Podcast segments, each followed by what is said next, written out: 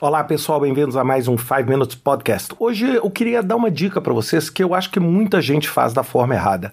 Quando você está calculando o risco e tentando identificar a sua exposição, uma coisa comum que a gente faz é calcular a probabilidade vezes o impacto. Então vamos dar um exemplo. Existe uma probabilidade de 10% de você ter uma perda de, por exemplo, 100 dólares. 10% de 100 dólares, 100. Esse é o tamanho da sua exposição.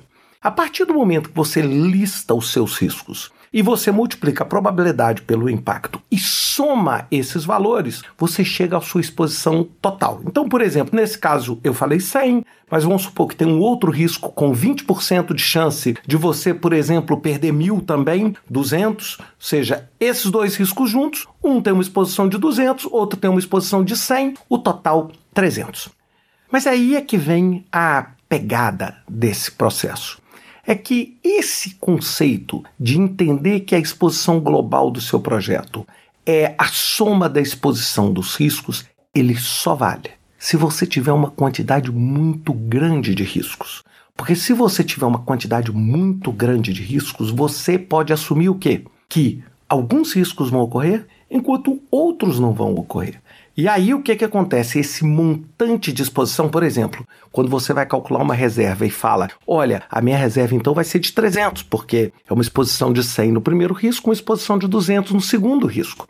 Mas, se o risco 1, que é o risco de mil, ocorrer, ou o risco 2, que é um risco também de mil, com 20% de chance de ocorrer, o que, que vai acontecer? Você não vai ter dinheiro para cobrir esse risco, porque 300 é menor do que mil. Entenderam? Esse é a sacada e um grande erro que as pessoas têm. As pessoas acham que simplesmente calculando o EMV e somando o SMV, você vai ter como se fosse uma proteção do seu projeto. Isso só é verdade. Se você fizer uma identificação muito precisa dos riscos e você listar inúmeros riscos, de tal forma que você vai ter uma espécie de seguro coletivo, onde a não existência de alguns riscos vão compensar a de outros riscos. É como, gente, a sua diferença para uma seguradora. Por que, que você não tolera o risco de ter seu carro roubado, mas a seguradora tolera, né? Ela te compra esse risco. Por quê?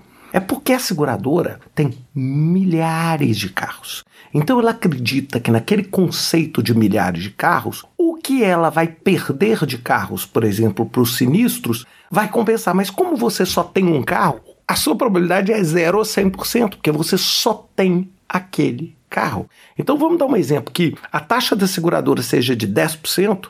Se ela tiver 10 carros, ela está assumindo que ela vai perder um carro por ano. Agora, se ela tiver 10 mil carros, Perceberam? Ela consegue o que? Equalizar o seu risco.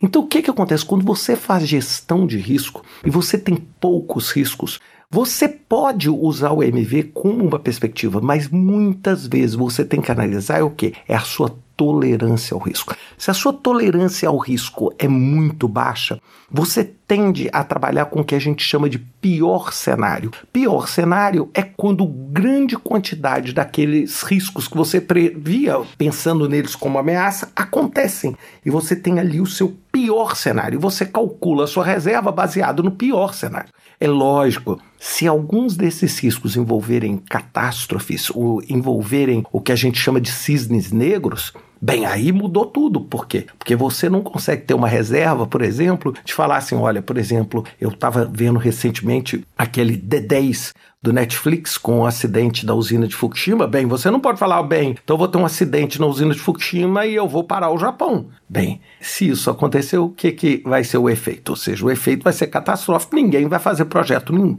Então, ou seja, você tem que ter esse balanço, e esse balanço é a sua atitude perante o risco. Ou seja, é esse que é o principal determinante, é você entender o que, que realmente tem em termos de benefício daquele projeto, vis-à-vis -vis os riscos que você está correndo daquele projeto projeto. E cada empresa vê isso de uma forma diferente. Então, calcular o EMV, por exemplo, para aqueles aí que estão estudando para o PMP, é uma visão simplista, porque se você pega um exercício com três riscos e calcula o MV dos três e soma e acha que você está protegendo o seu projeto, você não está. Você não está, inclusive, protegendo o seu projeto contra aqueles três riscos, porque se eles ocorrerem, a reserva que você tem não é suficiente. Então a gente sempre tem que pensar de uma forma mais holística e mais ampla ao analisarmos os riscos. Bem, um abraço para vocês. Até semana que vem com mais um 5 Minutes Podcast.